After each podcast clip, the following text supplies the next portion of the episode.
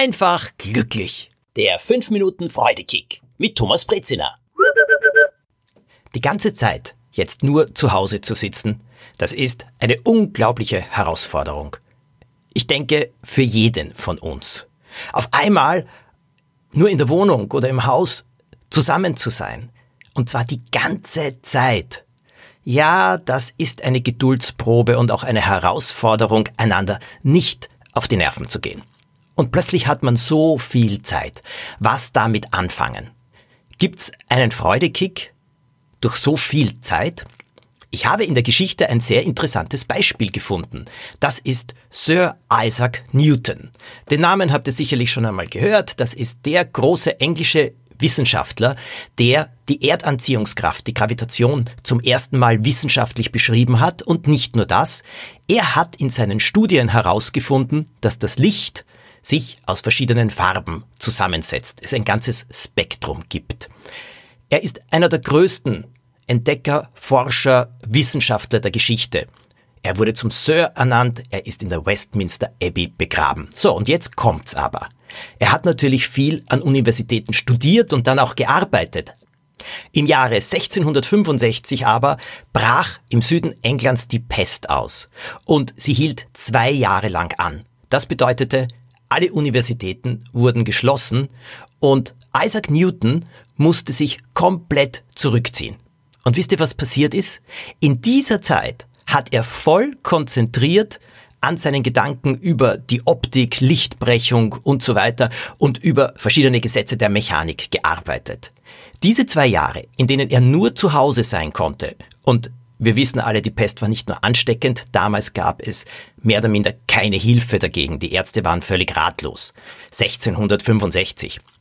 Isaac Newton war zu Hause konnte die gesamte Zeit seinen Forschungen und Studien widmen. Und später hat er gesagt, diese zwei Jahre in Isolation, mehr oder minder, waren die wichtigsten für seine Forschungen. In dieser Zeit hatte er die wichtigsten Erkenntnisse, weil er nicht abgelenkt war, weil er einfach nur zu Hause sein musste und sich seinen Studien widmen konnte, wollte und rund um ihn nichts geschehen ist.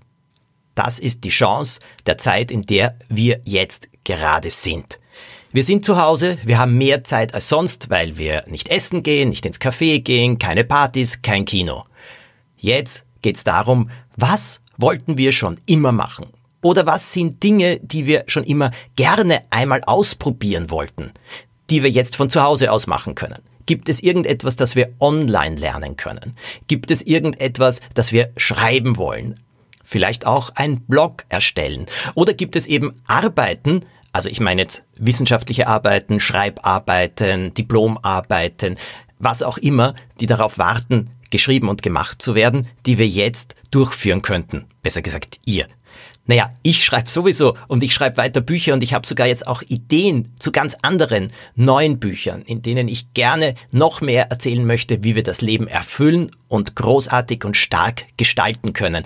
Daran werde ich jetzt arbeiten, denn auch ich habe jetzt einfach mehr Zeit noch zu Hause, neben meinen anderen Tätigkeiten. Das ist also die Chance, etwas zu tun. Aber jetzt möchte ich etwas dazu sagen. Sich hinzusetzen und zu sagen, so, jetzt schreibe ich ein Buch und das wird dann ein Bestseller und wo ist der nächste Verlag? Oder ich programmiere und schreibe jetzt einen Blog und der wird dann ganz sicherlich sofort ein großer Hit und ich werde Tausende, Hunderttausende von Followern haben, die das lesen. Wer so denkt, ehrlich gesagt, der hat bereits verloren. Ich muss euch vor einer Sache warnen. Es wird nicht alles ein Erfolg werden. Es wird nicht jedes Buch, das ihr schreibt, ein Bestseller werden.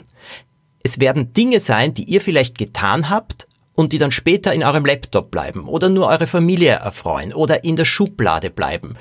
Oder vielleicht sind es auch Tätigkeiten, aber die ihr euch angeeignet habt, mit denen ihr gar nicht so viel weiter arbeiten könnt. Allerdings, die Arbeit daran, die hat Freude gemacht.